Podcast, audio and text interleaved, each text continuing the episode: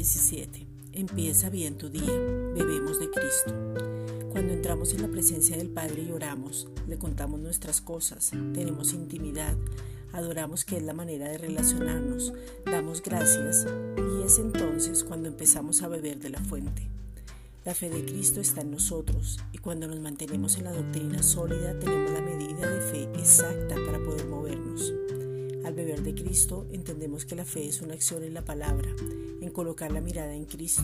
Entonces no nos dejamos mover por los sentimientos o emociones. Al beber de Cristo, la longanimidad, que es una relación entre la perseverancia y constancia, hace que en medio de alguna adversidad estemos firmes, haya serenidad y no se culpe a los demás por el contrario, primero se mire a sí mismo. Al beber de Cristo, la paciencia te hace permanecer en buena actitud, permanecer sólido y seguro, desarrollarse en medio del tiempo. La paciencia es un amor maduro porque se desarrolla en el tiempo pero no vuelve atrás.